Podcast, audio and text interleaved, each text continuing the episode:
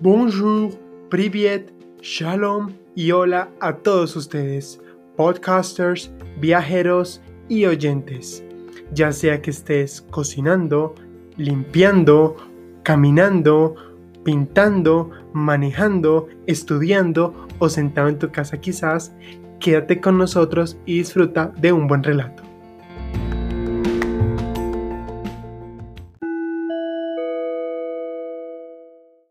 Hola nuevo a todos ustedes y bienvenidos a este nuevo episodio de Thomas and Trips Podcast. Y hoy vamos a comenzar con la segunda serie del podcast, ahora enfocándonos en una de las experiencias que sé que disfrutaré tanto yo relatando como ustedes escuchando. El viaje a Rusia y sus vivencias, donde en los primeros episodios hablaremos de San Petersburgo y recordar a Dostoyevsky, los zares, el caviar, el vodka, la revolución de octubre y bueno, tantas cosas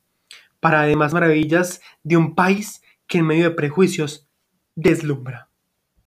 Pero no empezamos nuestro episodio sin hablar del souvenir objeto del día, que en esta serie hablaremos básicamente de estos objetos tradicionales y souvenirs rusos. Y para empezar, como no icónico para todos, la matrioshka, esta muñeca que de madera entra en lo más coloquial dentro de, de Rusia y de sus ciudades. Normalmente van entre 10 a 10 muñequitas, pero hay casos hasta de 50 o más. Esta es una mujer eslava con pañuelo y que originalmente viene la palabra matriona, que luego evolucionaría a matrioshka, de madre o mamá, que en ruso sería babushka. Sabemos que esto empezó en 1890 en Abramslevo, una localidad del país, y eh, la mujer con su vestido tradicional, gallo y demás. Antes estaban de niños, niñas y hasta el bebé rellenas.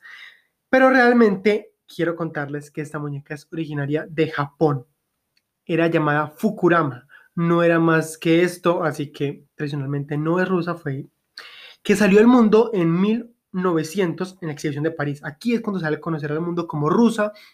porque los rusos la llevan y entonces todos los europeos se enamoran de ella y se empieza a difundir. La primera producción de matrioshkas se da en Sergei Posad y bueno, Actualmente ya no solamente vemos las mujeres eslavas de pañuelos, sino que ya vemos a Putin, a Yeltsin, a Stalin, a Gorbachev, a tantos personajes famosos. Pero empezamos con esto para hablar de San Petersburgo.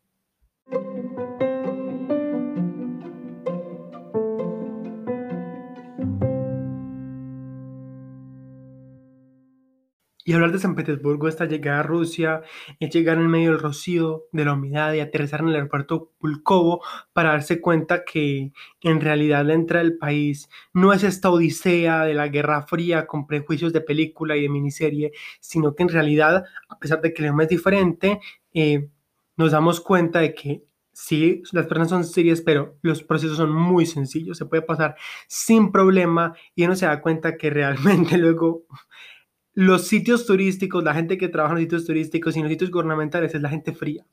En la calle, los jóvenes, los viejos, son una atención maravillosa. Al llegar a Rusia me doy cuenta de que al buscar la dirección de mi hostal, mm,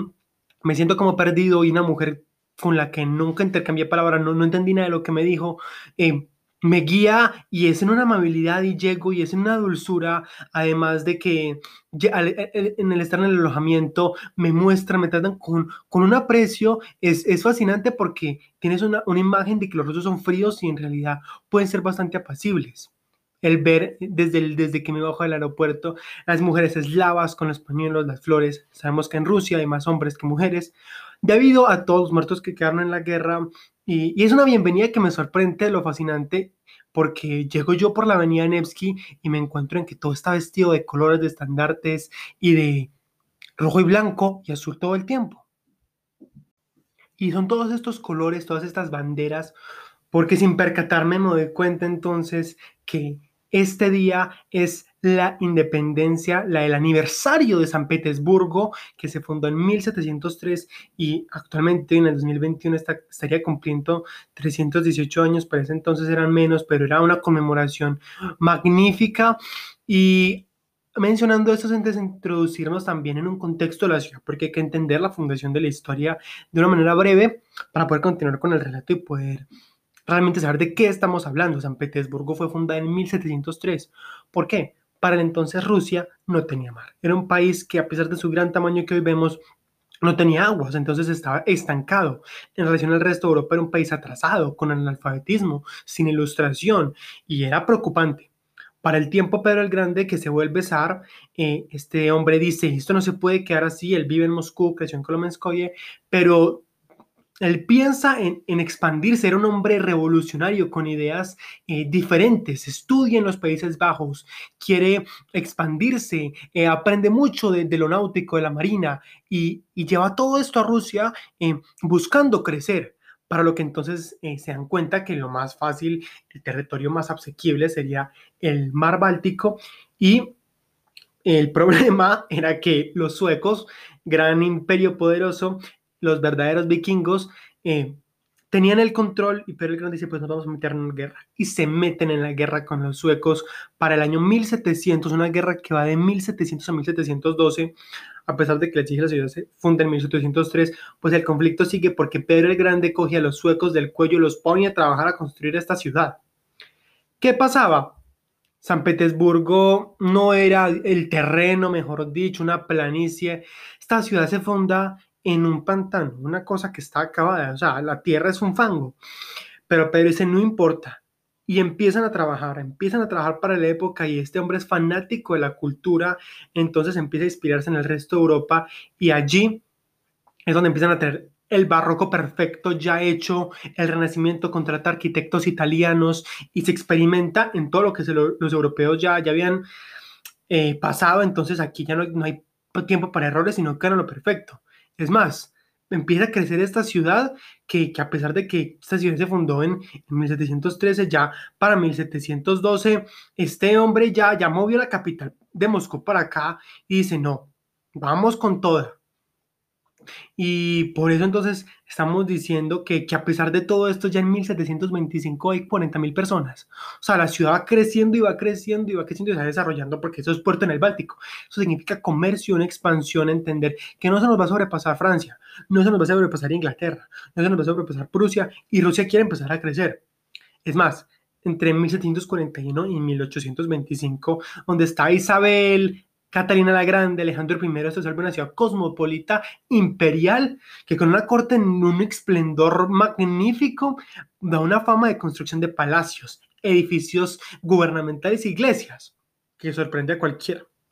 Esta, una base para continuar con la fastuosidad de esta ciudad que sorprende.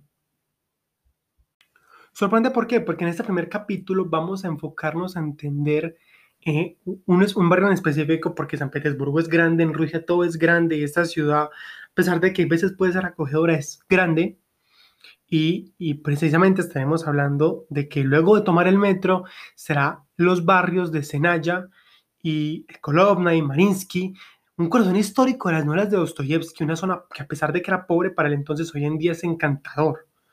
Es más, uno empieza su recorrido por, por los jardines Yusupov, un agradable parque con un lago precioso y, muy curioso porque en Rusia los jardines son muy bien cuidados, entonces tanto aquí como en otros lugares hay eh, de tulipanes, de narcisos, jardines llenos de flores y popular para pasear, porque así como está este parque aquí hay eh, paseos eh, ornamentados de árboles y bancas y uno se puede caminar y sentar. Este lugar que no es el país de Yusupov, de Rasputin, sino otro, realmente me conmueve para empezar un relato que, realmente me lleva por, por unos epicentros super preciosos más eso no se compara con mencionar las catedrales y una que tocaremos aquí es la Catedral de San Nicolás de los Marinos o los Marineros. Esta es una iglesia de estilo barroco, como les cuento, porque aquí llegó el barroco, pero precioso, un barroco isabelino, y fue construido entre 1753 y 1762. Sabemos que es el auge de la ciudad, y fue un proyecto que fue de un gran arquitecto ruso para el siglo XVIII, que sustituía antiguas iglesias en madera, porque antes todo era en madera, pero ya la están sustituyendo y se, se, hace en esta parte porque esta era zona en naval donde vivían muchos de los que trabajan en el puerto y todos antes se llama San Nicolás de los Marineros en evocación a pues a este patrono que ellos tenían y se da entre, lo, entre estos años que les cuento, pero es una preciosidad porque es de color blanco con azul, el campanario esa parte de la iglesia es una característica de los de las iglesias rusas y, te ilustra esta parte al lado del canal eh, Kryukov. Es más, es un templo que dentro del contexto ortodoxo es bastante reconocido, pero de repente, eh, caminando en cuanto a relación a este barrio, aparece la sinagoga de San Petersburgo. Yo no, pensaba parar allí, pero cuando me doy cuenta que es este recinto judío, eh, me doy cuenta que es una estructura bastante curiosa, es más, se parece un poco a la mezquita de Córdoba entre los colores, yo pensé que era una mezquita al principio, pero es sinagoga abierta en 1893 y que sufrió mucho durante la, la, época soviética porque eh, así como todas las religiones fueron suprimidas, pues los judíos también y también fueron a los gulag y, a Siberia. Entonces aquí también la comunidad judía sufrió, pero hoy en día se erige una cúpula de 47 metros restaurada en el año 2000. Es un icono religioso para la zona, tanto como para turistas como la comunidad judía de, de aquí. Eh, y y es bastante bello porque los días que no es una festividad se puede entrar sorprende bastante por, su estilo, por su diferencia y te da guiando. Entonces a Petersburgo, esta Venecia del norte, como le enseñó Pedro el Grande, eh, en, su admiración por los Países Bajos también, pero te lleva entonces a lo que es el teatro Marinsky, el valor del ballet ruso, una, un lugar que realmente conmueve a cualquiera sea fanático de la música clásica o no, y que también es orgullo, un lugar aclamado y respetado por los mismos rusos porque con un color verde y blanco, hoy en día ya tiene dos sedes, pero el edificio original verde y blanco es realmente esa epopeya de obras de Tchaikovsky, donde se bailaban entonces el ballet de Najinsky, de Norgeyev, donde bailaba Pavlova, y, y realmente es tan especial el teatro Maninsky porque vale lo que pesa. O sea, la entrada a este lugar es cara, no es, no es cualquier lugar, porque hoy en día es una de las academias de, ballet más prestigiosas del mundo, que ofrece tanto como óperas, ballets, conciertos, pero que definitivamente un Tchaikovsky escuchado en el Marinsky no es lo mismo que escucharlo en YouTube. Por todo su contexto, su valor,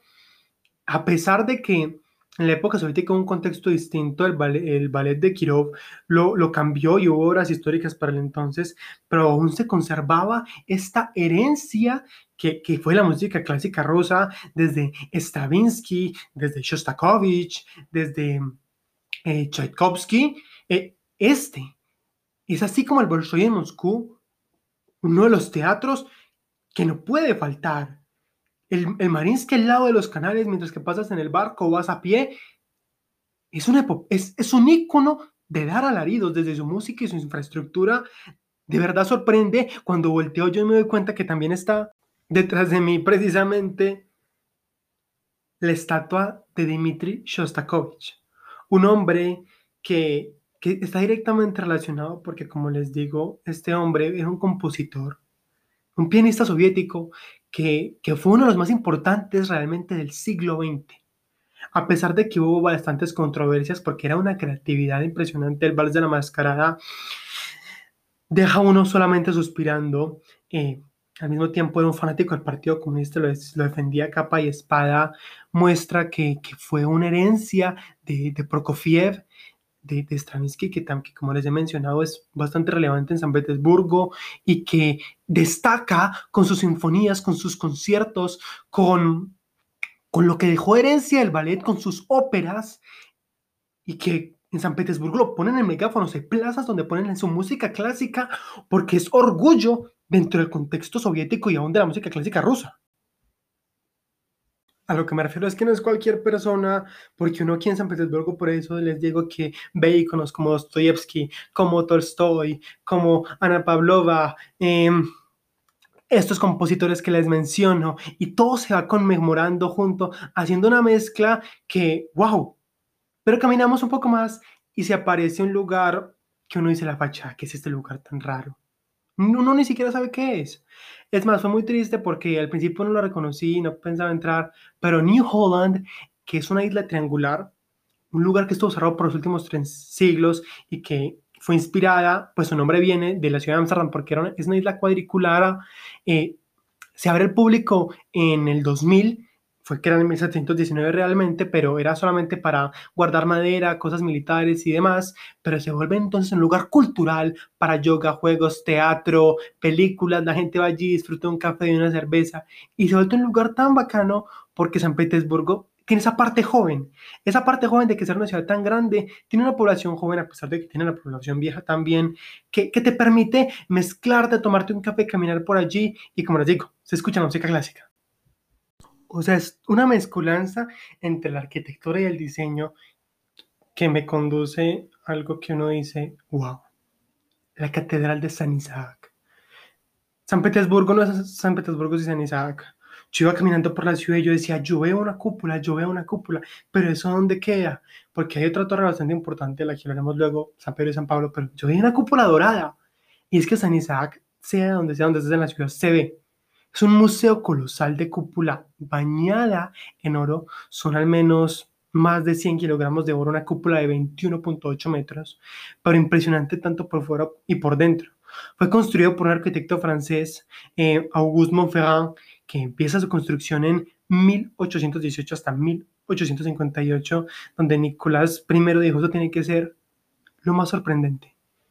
porque es con pilares de granito de 120 toneladas, 16 mil kilogramos de marachita, 14 tipos diferentes de mármol. Tiene por dentro 600 metros pintados de mosaico y un iconostasio de 816 metros. O sea, sorprende. Es impresionante porque este lugar de pesar una millonada. O sea, los cimientos para formar esta catedral es una cosa profunda que su precio, que es entre los 250 y 150 rublos, porque en Rusia hablamos de rublos, en nada de euros, nada de dólares, aquí la moneda es el rublo, esto no es una Schengen, esto es un tema aparte, eh, funciona así, pero vale la pena y aún la gente sube la cúpula y divisa desde allí el canal del Neva, es una preciosidad. Es más, el arquitecto que les menciono quería aparecer junto con las estatuas que aparecen cerca de la, de la cúpula y Nicolás le dijo, no, ni riesgos. Pero luego lo ponen allí con los planos diseñando la catedral porque esta obra no lo hacía cualquiera y aún con sus campos de narciso en el frente, amarillos, preciosos, hacen una composición que, que, de verdad no hay que ser creyente para dejarse deslumbrar por un lugar ortodoxo como este. Me cruceaba yo porque, bueno, caminando, a pesar de que San Petersburgo es bastante grande, es donde se, aprecian las fachadas, los detalles, cada una de esas minuciosidades, caminando por los pasajes verdes y las bancas, pero eh, a pesar de que era primavera para el entonces, el frío era de 14 grados y bueno, un cafecito como que hacía falta. Entonces el problema es que en Rusia nuestro idioma es el cirílico. El ruso usa el alfabeto cirílico, o sea, las letras son diferentes y muchas las vocales se parecen y eso que ni las vocales, entonces todo es distinto, entonces es tratar de traducir las palabras, entender un poco el contexto, entonces comprar un café, una tinta negra que te pueda remover los adentros para seguir eh, caminando entre el frío se vuelve un desafío, pero a la vez una curiosidad porque al final me voy aprendiendo el alfabeto que dejaron Cirilo y Metodio, esta herencia tanto de Grecia como de Bizancio, que hace tan curioso, lo ves en las monedas, lo ves en los establecimientos, lo ves en los parques, es, es diferente. Más, terminando mi recorrido para este episodio, eh, no puedo dejar atrás lo que es el Almiraltazgo. El Almiraltazgo fue construido entre 1806 y 1823. ¿Pero qué es el Almiraltazgo? Fue una sede de almirantes imperiales de rusos. Este lugar está, situado precisamente al lado de, del Neva, porque era esta sede para enseñarle a los marinos, donde Pedro dijo, esta va a ser una academia, no cualquier academia, va a ser un astillero fortificado que tiene que ser de lo mejor. Va a ser la mejor flota del Báltico. Entonces Pedro, de todo su conocimiento que aprendió de la naval en los Países Bajos, lo trae aquí. Es más, Vladimir Nabokov, el escritor de la famosa novela Lolita, esta incestuosa que también fue prohibida, eh, relata en uno de sus libros que se llama, eh, El Almiraltazgo precisamente se llama, eh, habla de la aguja dorada y de esto que ilumina el Neva, que le da luz a este lugar, que se vuelve testimonio en su color amarillo de la importancia de la Marina de San Petersburgo y que, bueno,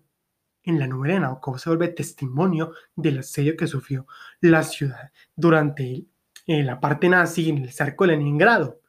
Todo esto, toda la complejidad de una ciudad hermosa, grande, fastuosa, real, imperial, para dejarlos ustedes antojados en lo que sería enfrente de la avenida Nevsky, donde divisa el almirantazgo, lo que seguiremos tratando en el siguiente episodio.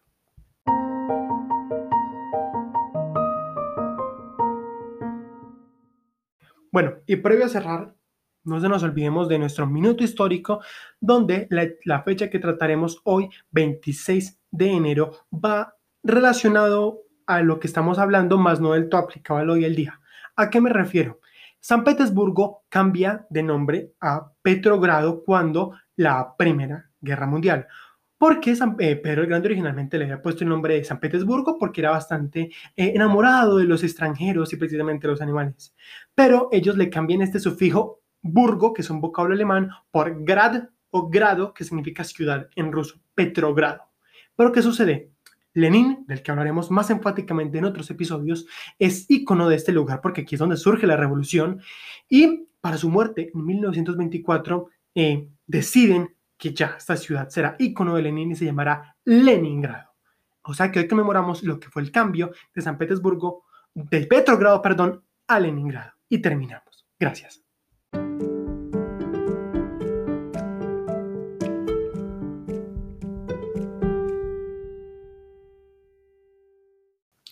Recapitulando, entonces hablamos y nos quedamos con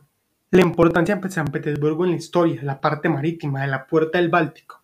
recordar eh, la relevancia tanto de la comunidad judía desde las sinagogas como de las iglesias ortodoxas de San Isaac y San Nicolás de los Marinos. Entender la importancia que jugaba el teatro, el baile, la música y cómo se escucha en las plazas de las ciudades de San Petersburgo, así como en Moscú, de los autores como Stravinsky, como Shostakovich, como la importancia del régimen soviético de una manera de despertar al pueblo, al mismo tiempo que lugares que invitan a los jóvenes y al siglo XXI en New Holland y la avenida Nevsky, que en su forma de tridente, la quinta avenida de San Petersburgo, nos deja antojados y nos invita a seguir conociendo la ciudad de Pedro el Grande.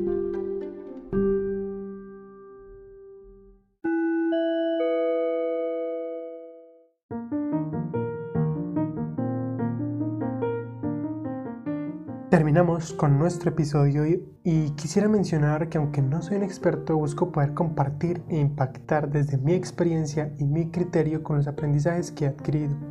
No se olviden de seguir el podcast y las novedades en Instagram en Thomas and Trips Podcast. Desde allí busco poder compartir frases, datos y dar a conocer nuevo contenido. Si te gustan estos temas, por favor etiquétalo en tus historias y no te olvides de seguir el podcast y suscribirte para no perderte de próximos episodios, sea cual sea la plataforma en la que me oigas. De este modo, es a través del cual me ayudas a crecer, a llegarle a más personas, a ser recomendado y en sí a darle continuidad a este proyecto que de seguro le puede gustar a otros así como a ti. Compártelo con familia, amigos o cualquiera que consideres puede disfrutarlo. Toda recomendación, consejo y corrección es bienvenida Puedes escribirme a través de los mensajes de voz de Anchor, el DM de Instagram o el correo thomastripspodcast.gmail.com Y si también deseas hacer comentarios, patrocinios o algún otro propósito, estoy abierto. En la descripción están todos estos datos y las notas del episodio de hoy para que las cheques y recuerda, nos vemos cada semana.